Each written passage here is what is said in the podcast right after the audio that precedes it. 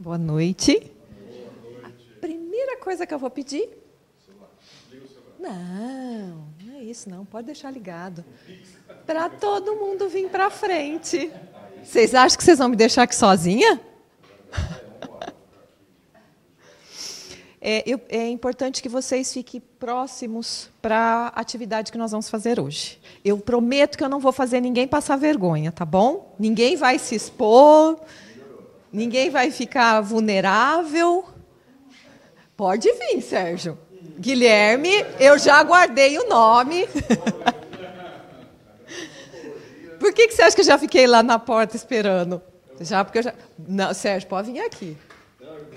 Gente, senta para cá. Ele vai ficar sozinho. Alguém precisa sentar do teu lado. Você não pode ficar sozinho. Então senta para lá ali, ó, perto do Guilherme ou aqui. É importante.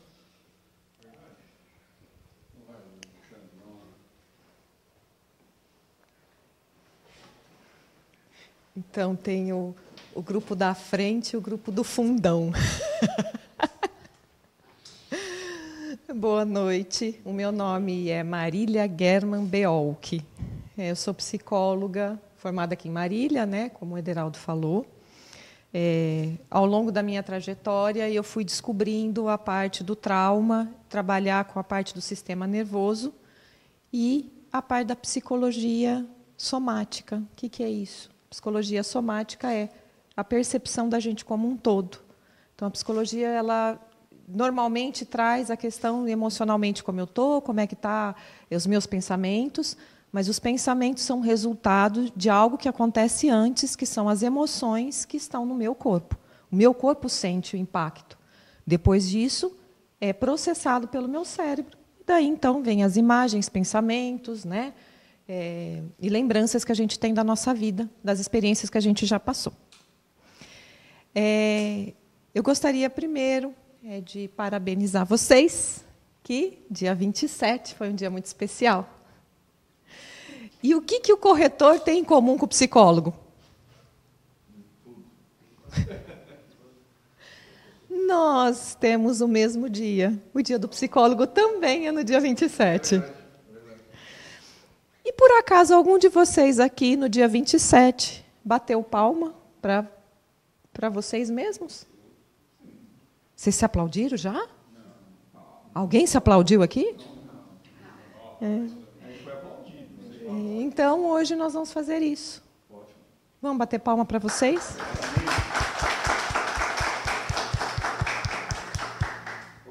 Não, está muito fraquinho. Mais forte, vamos lá? Palma mesmo.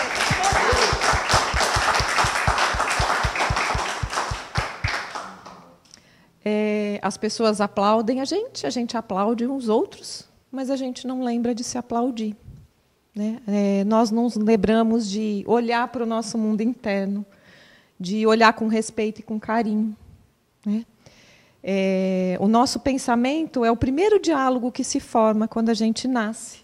E a partir daí, quando a gente vai tendo experiências com as pessoas ao nosso redor, principalmente os nossos responsáveis, pais né, e professores, é, nós vamos criando essa imagem de nós. E muitas vezes a gente acaba se cobrando muito, exigindo muito. E a gente não abre espaço para olhar para nós com delicadeza. É isso que a terapia, a terapia propõe. Você entrar no universo que é o seu, porque eu estou aqui na frente, e se eu não estiver bem, eu não vou conseguir ajudar vocês a ficarem bem. Quando a gente está muito vulnerável, o que, que acontece? Acelera o coração. Eu estou exposta aqui para vocês. Quando a gente está nesse estado, o que a gente precisa? O que, é importante ter quando você está super tenso e nervoso? Relaxar. E como que a gente relaxa? Oi? através da respiração, é uma forma de relaxamento. Mas quando você está aqui, tem, eu estou aqui me expondo na frente de vocês. Quando vocês encontram alguém muito tenso, qual é a primeira coisa que a gente faz? Pedir para a pessoa relaxar. Marília, relaxa, fica calma, fica tranquila, tudo vai dar certo. Ele acabou de fazer uma coisa chamada acolhimento. Né? Ele foi falando, Marília, fica calma. Vai ficar tudo bem? Né? Mesmo se eu errar, não tem problema? Se eu errar? Não, não tem problema. A gente está entre amigos. Então tá. Agora eu já relaxei. Por quê? Porque agora eu estou vulnerável e eu já mostrei que eu posso errar, que eu posso ficar vulnerável. Então agora também, se der errado, não tem problema nenhum. Vocês vão me acolher.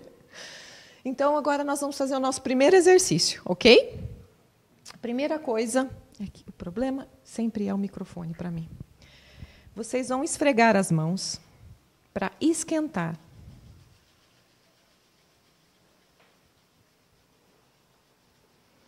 E vocês vão colocar uma mão no peito e a outra mão bem próximo ao umbigo.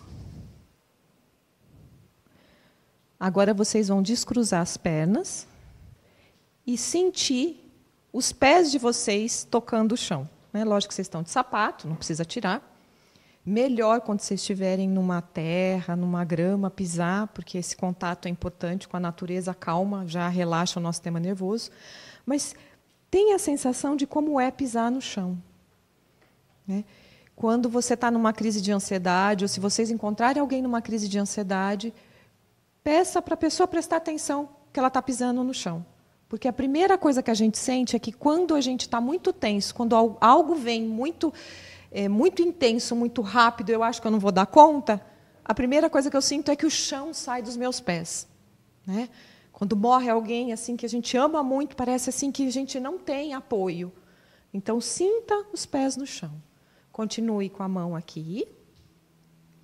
Olhem ao redor. Perceba bem devagar, vai olhando aonde vocês estão, né? É, olhe os adereços que tem na sala, as paredes. Pode olhar até para trás bem devagar, vai virando o rosto. E isso é uma coisa que todo animal faz, se chama senso-percepção. Quando a gente chega numa festa, a gente faz isso. A gente vai sacar quem está lá, o que está acontecendo, e a gente usa a nossa senso-percepção. Um animal que está lá no, no, no, meio ambiente, aí ele olha, ele precisa tomar água, ele não vai chegando e tomando, ele vai percebendo se não tem perigo. Isso a gente tem, a gente foi perdendo ao longo do tempo que a gente foi para a vida moderna, que a gente saiu lá das cavernas. Conforme for evoluindo, a gente foi perdendo isso. Senso percepção. Todo, todo animal tem. É, vocês já tiveram aquela impressão de que quando vocês. Às vezes vocês estão caminhando ou estão olhando para cá, vocês olham para trás, vocês têm a sensação que alguém está olhando, vocês olham, a pessoa está olhando? Isso é a nossa senso-percepção. A gente não viu, a gente não ouviu, a gente sentiu. E às vezes até há um som que o nosso ouvido capta, que às vezes é até audível, não é audível para nós, mas a gente consegue captar de tão poderosa que é, tão poderoso que é os nossos sentidos. Continuando com a mão no peito e aqui no, na barriga, eu vou ficar um minuto em silêncio. Vocês vão fechar os olhos e vocês vão prestar atenção na respiração de vocês.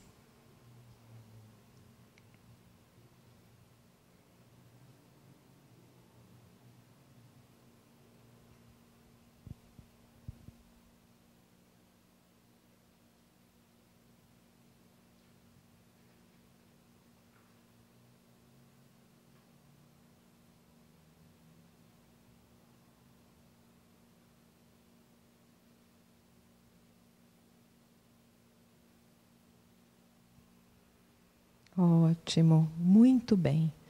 Agora pode soltar as mãos, colocar na, nas pernas. Comece a prestar atenção. Que sensações vêm no corpo agora, depois que vocês começaram a prestar atenção em vocês? Não precisa me falar, mas só perceba que sensações vão aparecendo. E aí verifique se são sensações confortáveis, se são sensações desconfortáveis. E sensação é percepção. Tá, Tem alguma coisa mais leve? Tem algo que está pesado? Talvez você perceba que você está muito cansado. Talvez perceba que tem alguma parte do corpo que está doendo. Isso é perceber o corpo. Né? A gente tende a falar, como você está? Ah, hoje eu estou triste. É, mas aonde está essa tristeza? Né? A tristeza, em cada um, ela vai aparecer numa parte do corpo. Você vai sentir algo diferente. Se você começa a prestar atenção nisso, você já está prestando atenção que o seu sistema nervoso toma conta desde o teu cérebro até o teu corpo. Ele é único, ele é uníssono. Não é uma coisa, aqui está a cabeça, aqui está o corpo. Quando eu presto atenção nas sensações, eu já consigo mandar mensagens para o meu cérebro, e quando esses dois aqui estão conectados, acho que nem dois, né? A gente estava até falando aqui sobre a parte espiritual. Se esses três estão conectados, que não são três, mas a gente divide né, a nossa sociedade ocidental, se a gente consegue de, a, manter alinhado, isso é a nossa intuição. A gente vai que a gente é, vai e nada vai dar errado. A gente já tem uma certeza para onde ir. Quando o meu corpo pede para um lado e minha cabeça fala para outro, aí gera o conflito.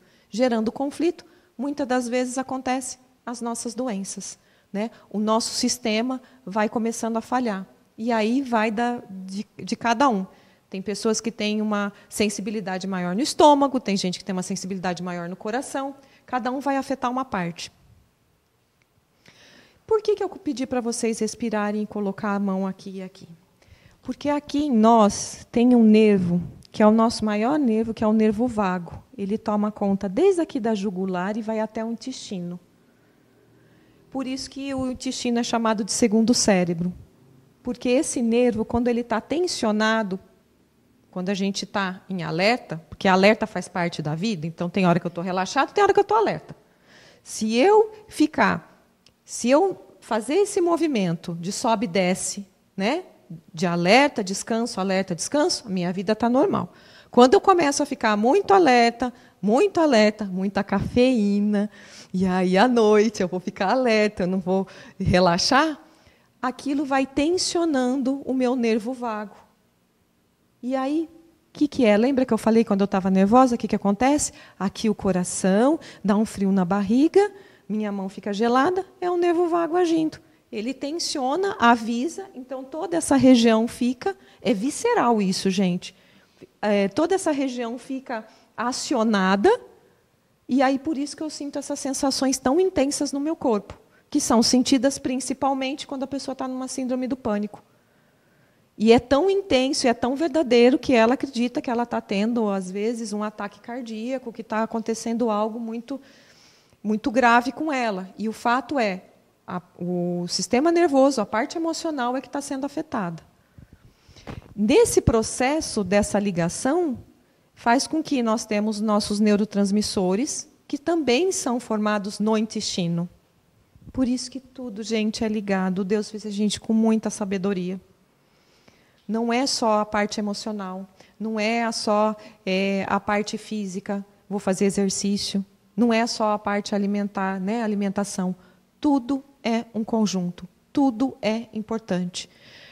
Olhar para nós, cuidar da gente, é todo dia prestar atenção em uma parte que, que seja importante, que está precisando de atenção. Então, hoje, emocionalmente, eu não estou legal, eu preciso olhar para isso.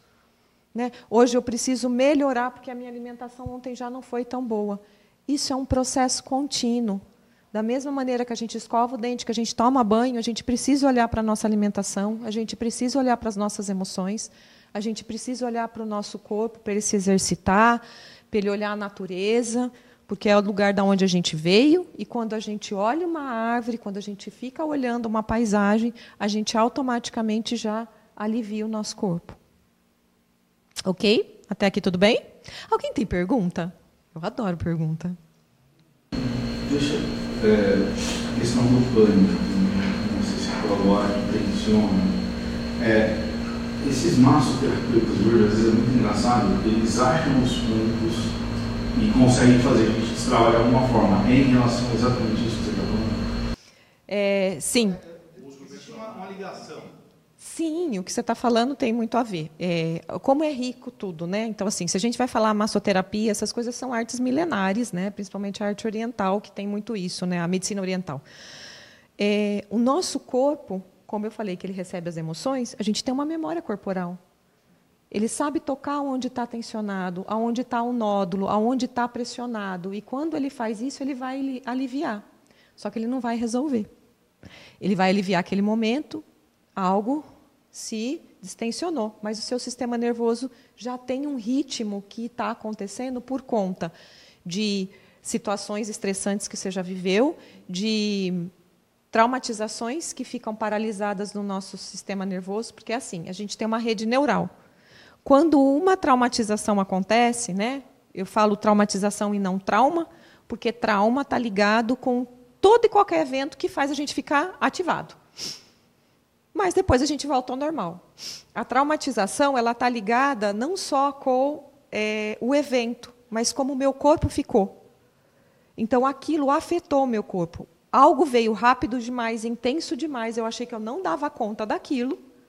Então aquilo fica registrado. E aí faz um machucadinho, não permitindo que façam redes neurais no nosso cérebro. E aí então essas conexões ficam falhas. E a partir daí então você pode aliviar. Mas como tem falha, quando vier algo que dá o gatilho de algo que você já viveu e que não conseguiu fazer caminho neural, o teu corpo vai reagir da mesma maneira. Por isso que terapia, é, psiquiatria tem que estar alinhada, que é o que a gente estava conversando antes, né? Uh, a psiquiatria vai dar um alívio, né? A medicação precisa ser feita para poder aliviar aquele machucado, vamos dizer assim, né? Que, tá, que, que está no nosso cérebro. Mas a psicologia vai tratar o episódio. Ela vai olhar para aquilo que danificou. Ela vai ajudar você a processar aquilo. Não é nem ressignificar, porque não é para dar significado diferente. Não é para esquecer, porque tudo que machucou e marcou a gente já aconteceu e faz parte de uma história minha. Então, quando eu olho, é simplesmente para mim compreender e fechar o assunto e falar: não, esse assunto já aconteceu, ele não precisa mais ficar no meu corpo, eu dou conta. E tudo isso é um processo de escutar o corpo e, e, e perceber as imagens que se formam, os pensamentos que a gente tem, que ficam registrados e guardados, né? que principalmente são os nossos flashbacks. Tem situações que a gente passa e a gente vem assim e fala, nossa, mas aquela, aquele, aquela situação ela não me desceu ainda. E ela fica batendo na, no, teu, no teu sistema nervoso. E você pode ter certeza que ela não está só no seu pensamento, ela está afetando todo o ritmo do teu corpo. Ok até aqui? Então vamos lá, agora nós vamos fazer um outro pequeno exercício. Vocês vão lembrar qualquer situação da vida de vocês que tenha deixado vocês incomodados, um pouco triste, talvez uma venda de uma casa que vocês não conseguiram fazer, algo que tenha é, uma construção de casa, uma construtora que tenha deixado a gente fora da, da, da, da casinha. Tenta pensar algo no trabalho que incomodou. Depois que vocês pensarem, eu vou pedir para vocês fecharem um pouco os olhos e criar a imagem desse assunto, sabe? Tentar trazer assim que assunto era, como você estava. Ok? De olhos fechados mesmo. Ótimo. Agora vocês vão esticar os dois braços para fora e vocês vão dar as mãos nas laterais e vocês vão dar as mãos para os amigos.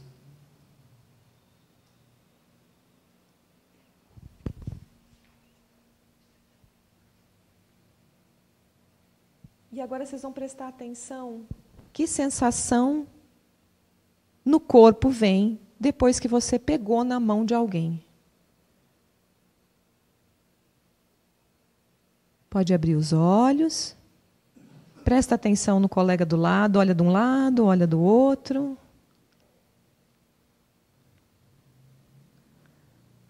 Pode soltar as mãos. Foi agradável ou desagradável segurar na mão de alguém? Bom. Gostoso? Deu uma sensação de segurança? Isso. Esse é o ponto. Nós somos animais que vivemos em bando. Por isso que eu pedi para vocês se aproximar. Quando a gente se sente seguro num bando, a gente se sente pertencente. E aí, quando a gente se sente pertencente, a gente se sente seguro, a gente consegue realizar as coisas e a gente se sente apoiado nas situações mais difíceis. É isso que é a nossa família. Às vezes não precisa falar nada. Um dia você está doente, outro dia teve um dia ruim no trabalho. A esposa ou o marido segura na mão, ou um filho segura na mão. A sensação ela se dissipa, ela se alivia, ela diminui. Porque a gente vive em bando, a gente precisa do bando. O bando é importante para nós. Quando a gente consegue se conectar com isso, a gente tem mais chance de ir para frente também. De as traumatizações não mexerem tanto. Vocês já ouviram falar? Fala muito em psicologia rede de apoio. Ai, a mãe vai ter bebê, ela tem rede de apoio, né? Ela tem alguém por ela. É isso. No momento onde eu estou mais frágil, se eu tenho uma rede de apoio, se eu tenho pessoas próximas, eu me sinto feliz, eu me sinto apoiado, eu me sinto bem. Não quer dizer que nós não vamos sentir é, sensações ruins, não vamos sentir as emoções mais intensas, que é medo, tristeza e raiva. Mas fica mais fácil de acolher. Se vocês fazem isso com um colega de trabalho, vocês estão auxiliando para esse colega ficar bem. E aí você está apoiando o seu bando. Ok? Tudo bem até aqui? Alguém tem pergunta? Já falei que eu adoro pergunta, né? Um comentário sobre o que você falou. Quando é, a minha filha nasceu, sempre das atenções é a mãe e a criança. Natural. É, e aquela coisa de maternidade, aquela loucura, aquela correria, aí um primo dela, que é veterinário, ele chegou com a mulher dele e falou assim, vem aqui, me chamou. Vamos decidir tomar um café. Ele falou, como é que você está? Ele falou, porque lá em cima está tudo bem. Está todo mundo lá. Eu nunca vou esquecer desse cara na minha vida. Ele é primo da minha mulher. Então, você, é, é a questão do acolhimento que você falou, porque o centro das atenções nunca é o pai. E ele, ele fez isso, acho que por conta da profissão, não ser veterinário, mas também, né? Ele é um médico, na verdade Cara, eu fiquei olhando e falei, cara, que coisa maluca isso. Você quebrou para mim.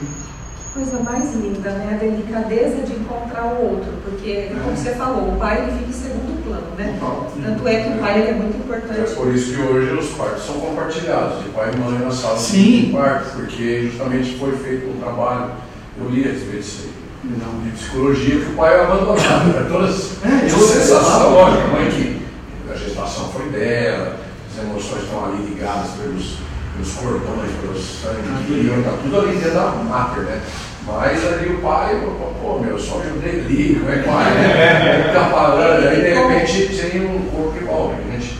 Necessidade de pôr o pai na sala de parto para ele também sentir emoção de abraçar o filho naquele mesmo momento. Eu assisti o parto, eles estão tudo pós, porque aí toda a concentração era na mãe e na bebê, né? E, e ele chegou do nada e falou: vem aqui, como é que você está? O que, você está sentindo? Eu cara, eu cara maluco. Mas eu nunca mais, minha filha vai fazer 15 anos. Eu nunca, eu tenho uma cena na minha cabeça. E, e o cara não tem nada a ver comigo. É primo da minha ex-mulher, hoje minha ex-mulher. E assim, é incrível isso, é muito legal. É, é, é o, eu falo que é a magia do, do olhar, né? Quando a gente se conecta com outro. Não dá uma animada? Não fica um pouco assim, mais assim? Né? É, fica mais leve. E ainda, principalmente agora que a gente já sabe que nós vamos ter uma festa, né? Que vai ter um gourmet aqui, um chefe gourmet. Nós vamos ter alguém tocando. Você também, né? Você também cozinha? Então pronto. Então pronto, gente. Uma festa e depois a gente tem que marcar uma viagem. Dá para alugar um, um ônibus, uma van? Aí a gente vai? São Paulo, pelo menos, é garantido. Ô, Patrícia, nós vamos para a praia? O que, que é? Onde vocês querem ir? É bom, né? É, agora nós vamos para nossa finalização. Nós vamos fazer mais um exercício. E para esse. Ah, Antes, alguém tem alguma pergunta? Não? Tá tudo ok? Então nós vamos agora fazer pares. Vocês vão pegar na mão de um amigo, de um colega, e vocês vão ficar em pé de frente para ele. E você vai olhar nos olhos dele. Se alguém ficou sozinho, eu entro. Não, não tem problema. Não, deu tudo certo. Agora, o meu negócio aqui é mexer nisso aqui, gente. Ih, já está pedindo a senha, gente. Não foi. Vamos. Vocês vão olhar nos olhos do amigo. De preferência, não fale e escute a música.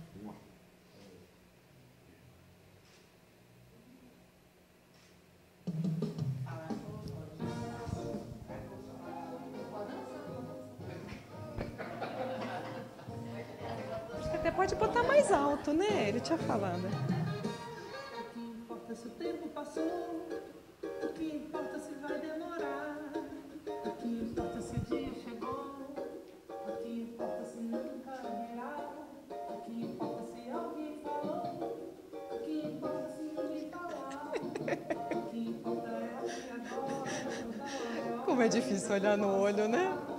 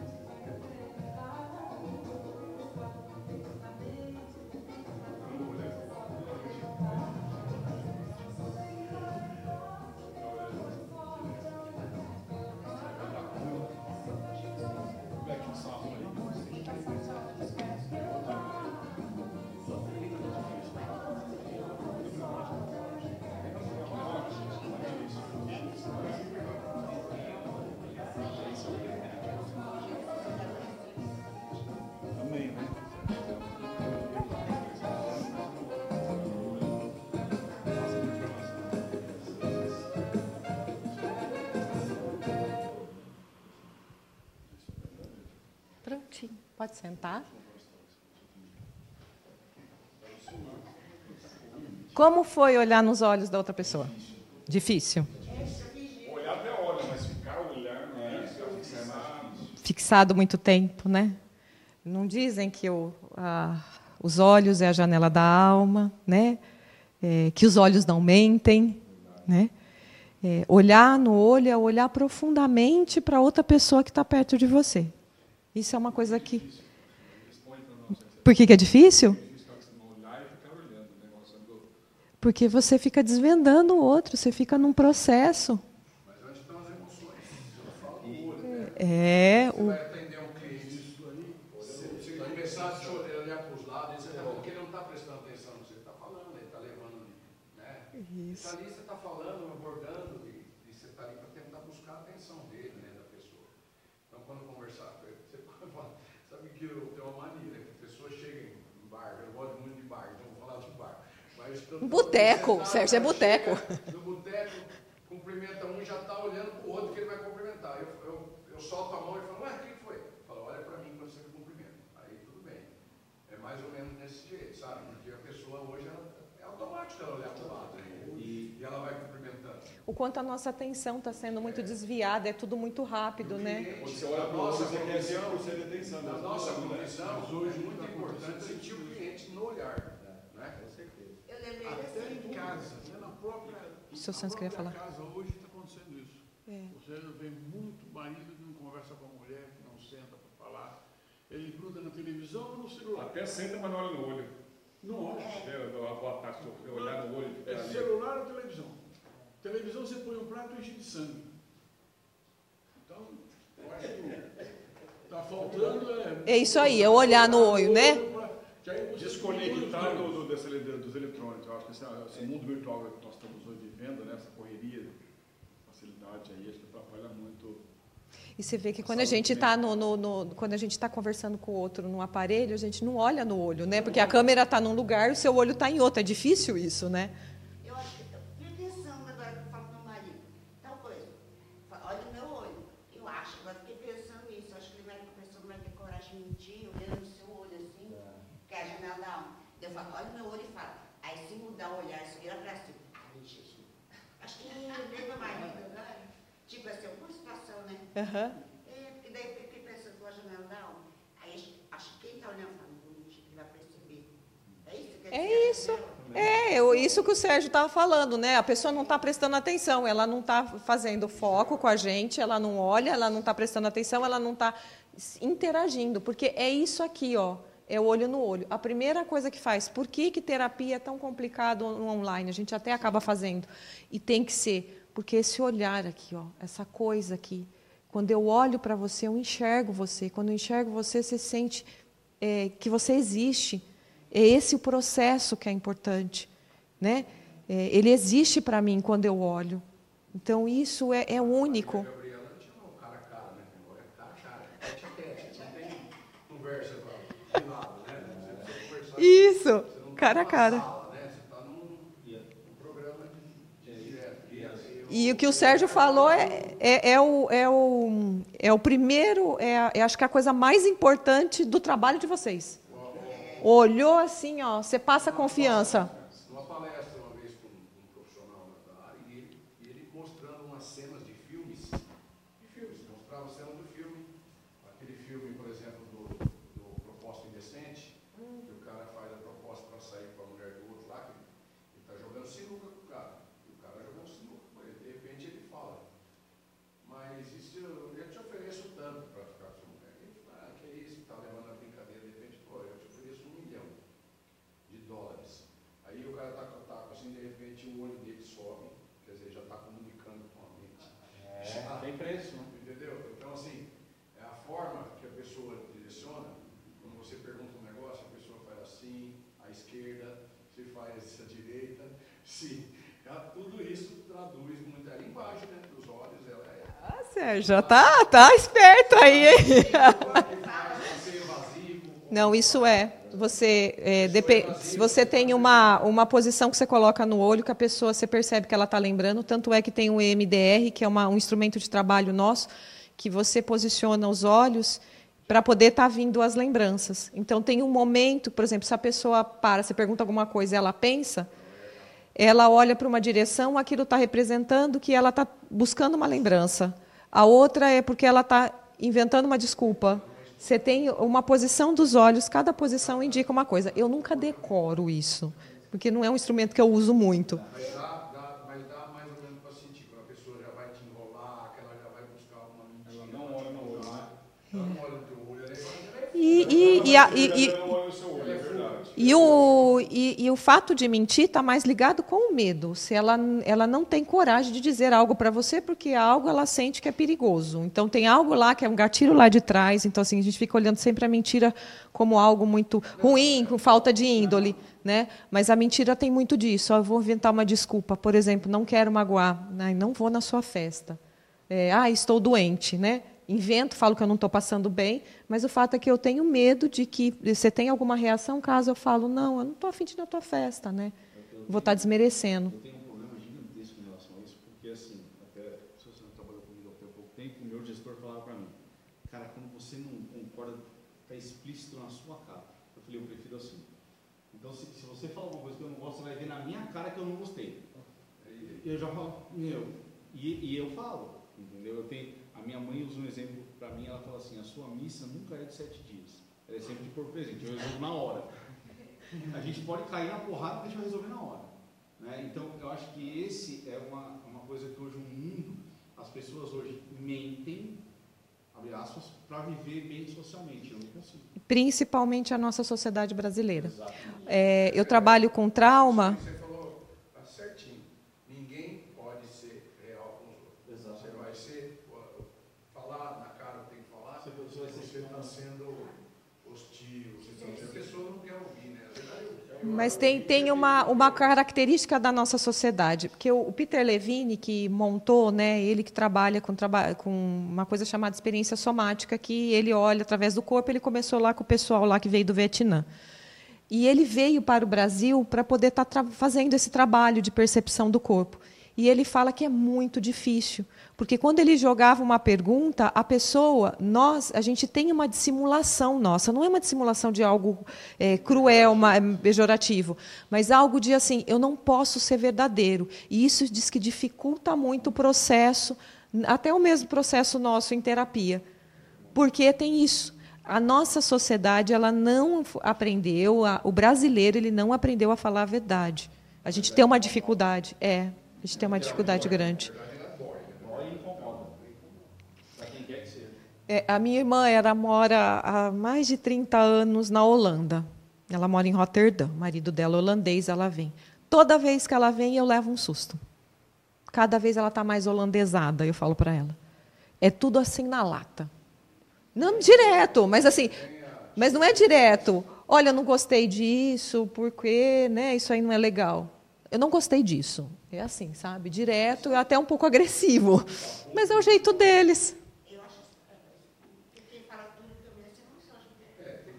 É, eles não têm esse filtro. A, questão do ser político, não é político, o tema é, é ser polido, polido. É. Viver em sociedade, a gente tem que ter um cuidado. Não gostei, acho que pode fazer isso da forma, né? Mas o europeu principalmente tem muito isso. Tem. A questão do é assim, pronto.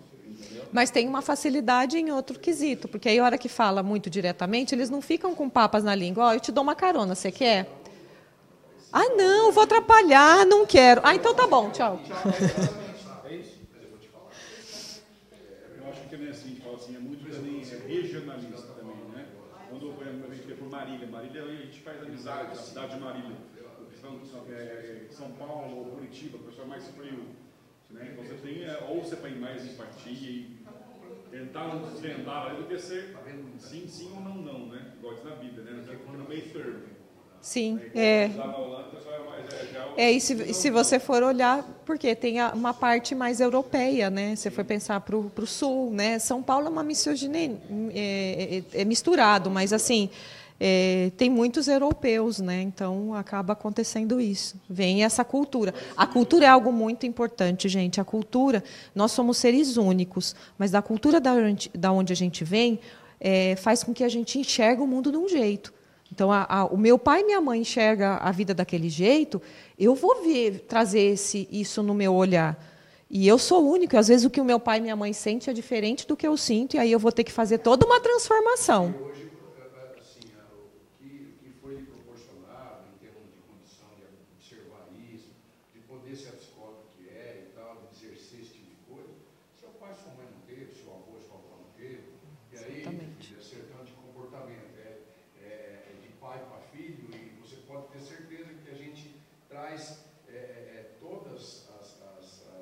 Essas bagagens. Tudo, tudo que vem, é, o DNA que a gente fala, mas não é, não é, a palavra que eu estou buscando não é essa. E, e Hereditária, né? As, as, as, as, terminações de pai e Ou seja, a vaidade de um, o orgulho de outro, a, a, a carinha de outro e tudo. Então, isso tudo Sim. é um trabalho. E, e aquele que diz na música, nós nascemos e vivemos como nossos pais, porque na verdade a gente é mais ou menos isso aí. Então, quando você se expõe a uma coisa, e você sabe que sabe o que, que é? Agora nós estamos indo para outro lado. É, eu saí para outro lado. Se eu sei a criação que meu pai teve, e aí meu pai foi, vê, mas depois você vai para isso para o seu filho, você já vê que seu filho já não é assim como é, e, e muda, porque no, nesse mundo de hoje você não pode ser igual ao teu avô. Então, aí que você está falando, Sérgio, eu estou falando para o outro lado, que já, já estamos trazendo outra coisa. Vocês estão trazendo uma riqueza aqui de, de, de, de comentários, de, de assuntos. É, eu sou, além de somática, eu sou psicoterapeuta familiar. Então, esse padrão de comportamento, o que, que, são as nossas heranças, no final das contas? Né? A gente acha que é o carro, a casa. A herança é as nossas emoções. Então, vamos lá. Eu não sei lidar com raiva. Então, está aqui, eu não sei lidar com a raiva. Eu tenho um filho, Tó, eu não sei lidar, sobra para você olhar para isso. Porque eu não consigo lidar, então eu não consegui passar, eu não consegui ensinar isso.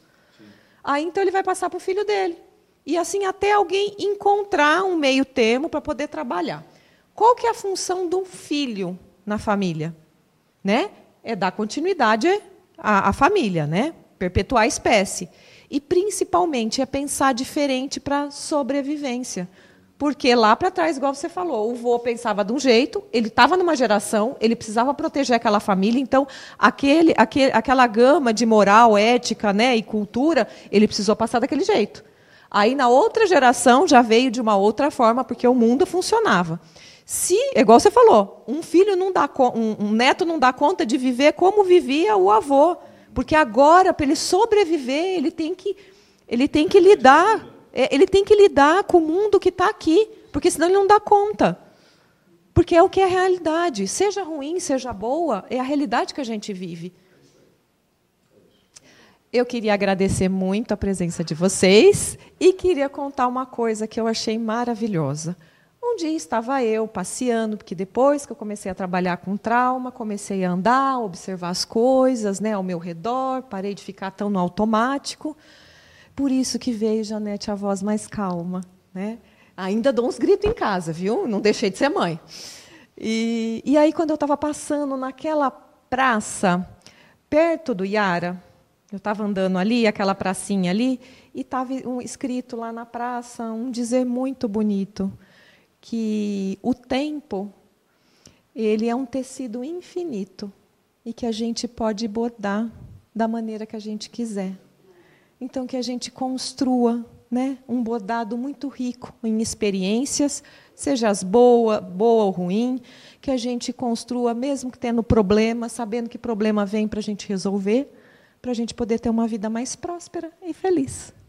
Muito obrigada.